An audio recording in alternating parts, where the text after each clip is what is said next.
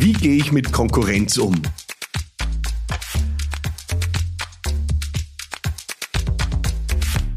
Ja, wie gehe ich mit Konkurrenz um? Äh, was tue ich, wenn ich äh, links herum und rechts herum äh, umgeben bin von Menschen, die vielleicht das Gleiche wollen wie ich, nach dem gleichen Streben, den gleichen Markt beackern, das gleiche Karriereziel haben, einfach gefühlt auf der Spur bin, sind, auf der ich bin ähm, und das Gleiche wollen, was ich will. Das schreiben mir ähm, ja die Isabella und die Waltraud über Instagram, beide mit der gleichen Frage. Isabella schreibt, wie gehe ich mit der Konkurrenz um? Und vor allem, wenn ich selber alles tue und das Gefühl habe, nicht voran voranzukommen. Äh, und die Waltraud schreibt mir, was kann ich gegen die Konkurrenz machen, wenn diese immer größer wird?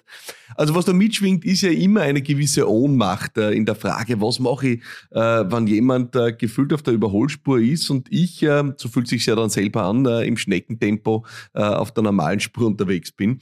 Und deswegen lass uns heute darüber reden, wie gehe ich mit der Konkurrenz um im Business. Aber wenn du jetzt vielleicht der Führungskraft bist, auch in der Karriere im Team, und ich möchte dir da ein paar entscheidende Punkte mitgeben. Ähm, der erste Punkt wird dich wahrscheinlich nicht überraschen und ich hm, wiederhole ihn immer wieder in unterschiedlichsten Zusammenhängen hier bei Business Gladiators Unplugged. Konzentriere dich auf das, was du unter Kontrolle hast. Ähm, ich bin überhaupt kein Freund, dauernd links und rechts zu schauen. Ähm, was macht die Konkurrenz? Um ehrlich zu sein, es interessiert mich nur bedingt. Ich habe selber ja eigentlich alle meine Unternehmen in Märkten gegründet, äh, die durchaus schon gut gesättigt sind. Das heißt, man könnte sagen, da gibt es ausreichend äh, Mitbewerb. Aber es hat mich immer wenig interessiert, was tun die anderen. Ich, äh, ich würde ehrlich sagen, wahrscheinlich 90, 95 Prozent oder mehr meines Fokus darin investiert, wie kann ich meine Sache auf eine Art und Weise machen, von der ich zutiefst überzeugt bin, dass sie maximal Nutzen stiftet? Wie kann ich jeden Tag nach Exzellenz streben in dem, was wir tun? Wie können wir Dinge machen, die Menschen wirklich begeistern? Und ja, äh, fast atemlos zurücklassen und staunend zurücklassen, äh, wenn wir sie abliefern.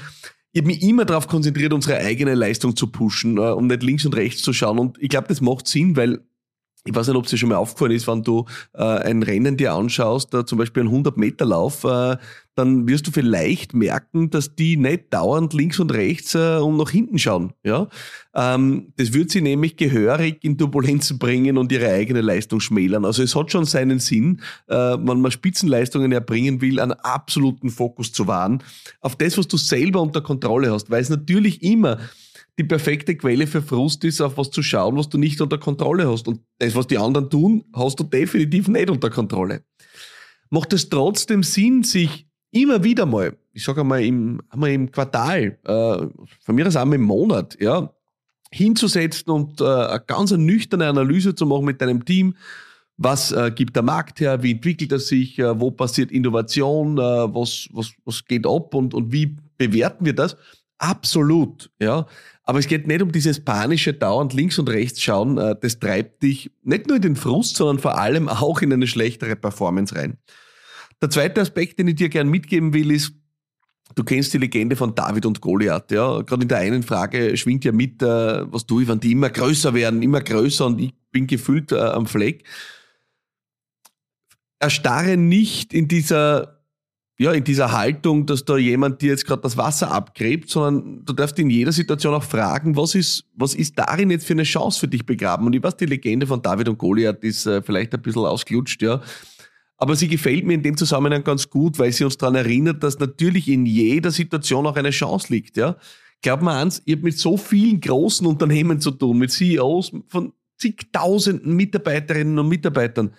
Weißt du, was die sich den ganzen Tag fragen? Wie kann ich wieder so wendig werden wie die kleinen Angreiferinnen und Angreifer am Markt? Also die machen es genau umgekehrt, ja.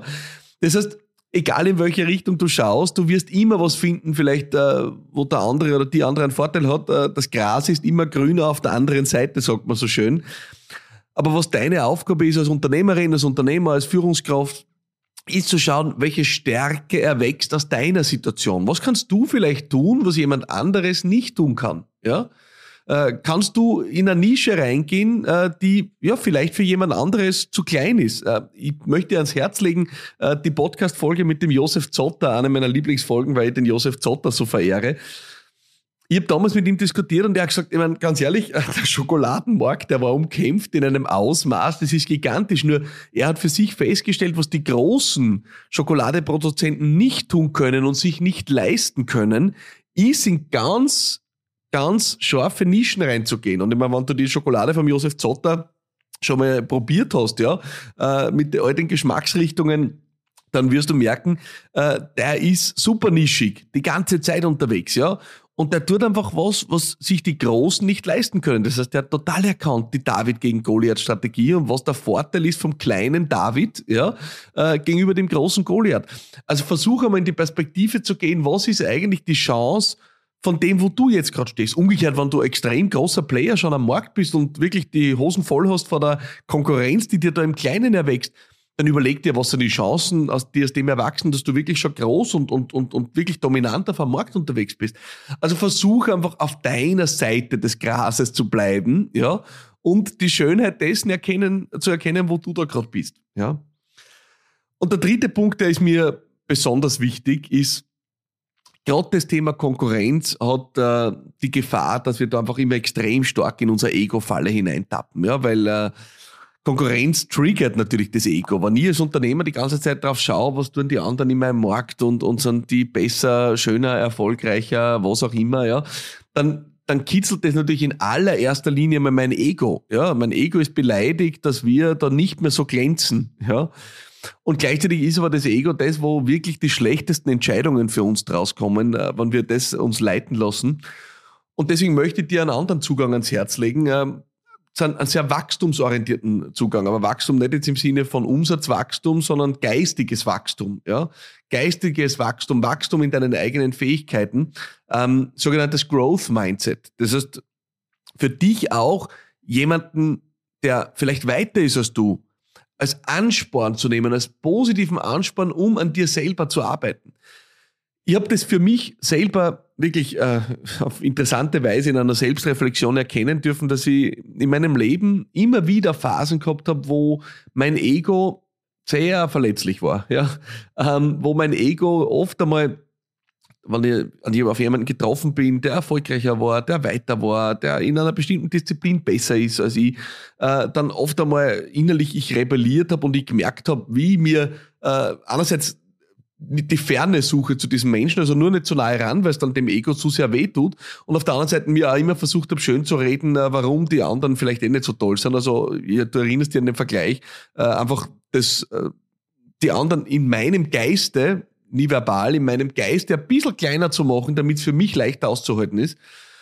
Und irgendwann habe ich erkannt für mich, was für ein wirklich bescheidenes Mindset das ist, ja, äh, weil es ein Mindset ist, das dich selber klein hält und dich selber nicht weiterbringt. Äh, ich habe irgendwann erkannt, dass dieses, dass ich innerlich gefordert werde von jemandem, der einfach weiter ist, ja, und deswegen, du wirst ja öfter gehört haben von mir den, die Formulierung, äh, mich kitzeln lassen, ja, also wirklich herauskitzeln lassen aus meiner Komfortzone von jemandem, der weiter ist, dass das eigentlich das ist, was mich im Leben voranbringt. Das heißt, ich bin irgendwann rausgegangen aus dem Mindset, äh, das nur dazu da war, Bestätigung zu suchen äh, im Leben, äh, dass ich eh super bin, in einem Mindset, das primär danach sucht, äh, Menschen, die erfolgreicher sind, besser sind, mir voraus sind und die auch nehme, um was von ihnen zu lernen. Ich habe da viel geändert, ja, auch in meinem eigenen Umfeld, ja, wo ich liebend gern einfach vor allem mit Menschen zu tun habe, die in einer Sache weiter sind, besser sind, viel erfolgreicher sind als ich und von denen ich lernen darf. Ja,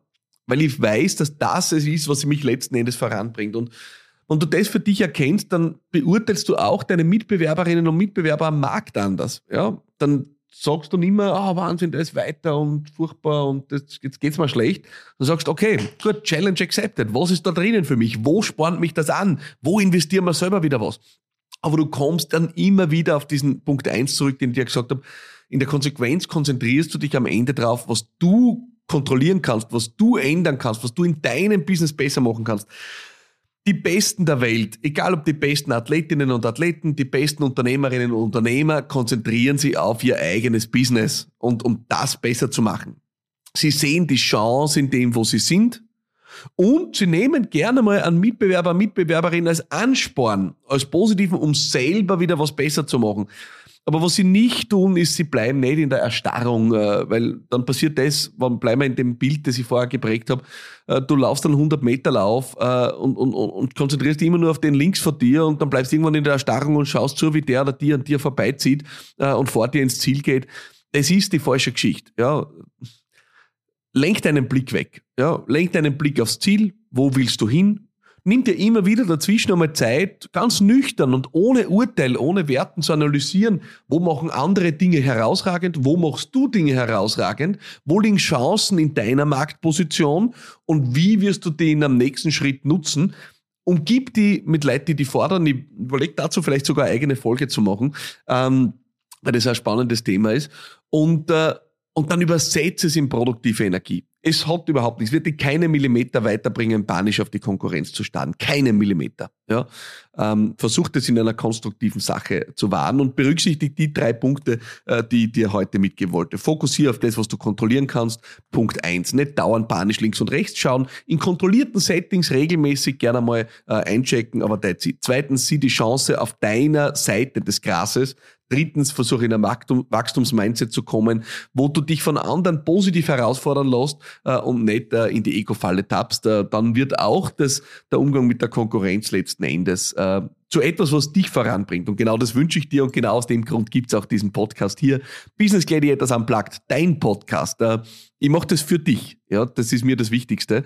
Und deswegen möchte ich auch, dass du diesen Podcast mitgestaltest. Äh, schick mir deine Frage über Instagram, äh, Facebook, LinkedIn, wo auch immer du willst.